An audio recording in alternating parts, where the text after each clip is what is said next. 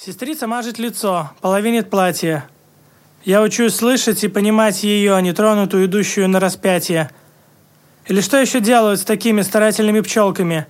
Дисциплинируют холодом, метят иголками, не беспокойтесь. Она уже всю себя испытала. Я жалею сестрицу. Бинтую ей раны, перевожу будильник, чтобы не просыпалась рано.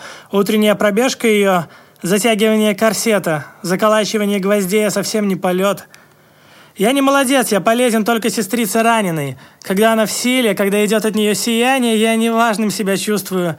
Не нахожу рядом с ней места. Вот из какого говняного я теста. Я говорю ей, я перед тобою полностью безоружен. Ты проникаешь в меня до самой моей стужи, полностью непроницаемая для нее. Ты моя радость. Я говорю это не для чего, а за так. Если придется искать, в чьих согреваться руках, я обещаю свои. Как огонь обещает дерево. Как обещает приют человеку надежный дом.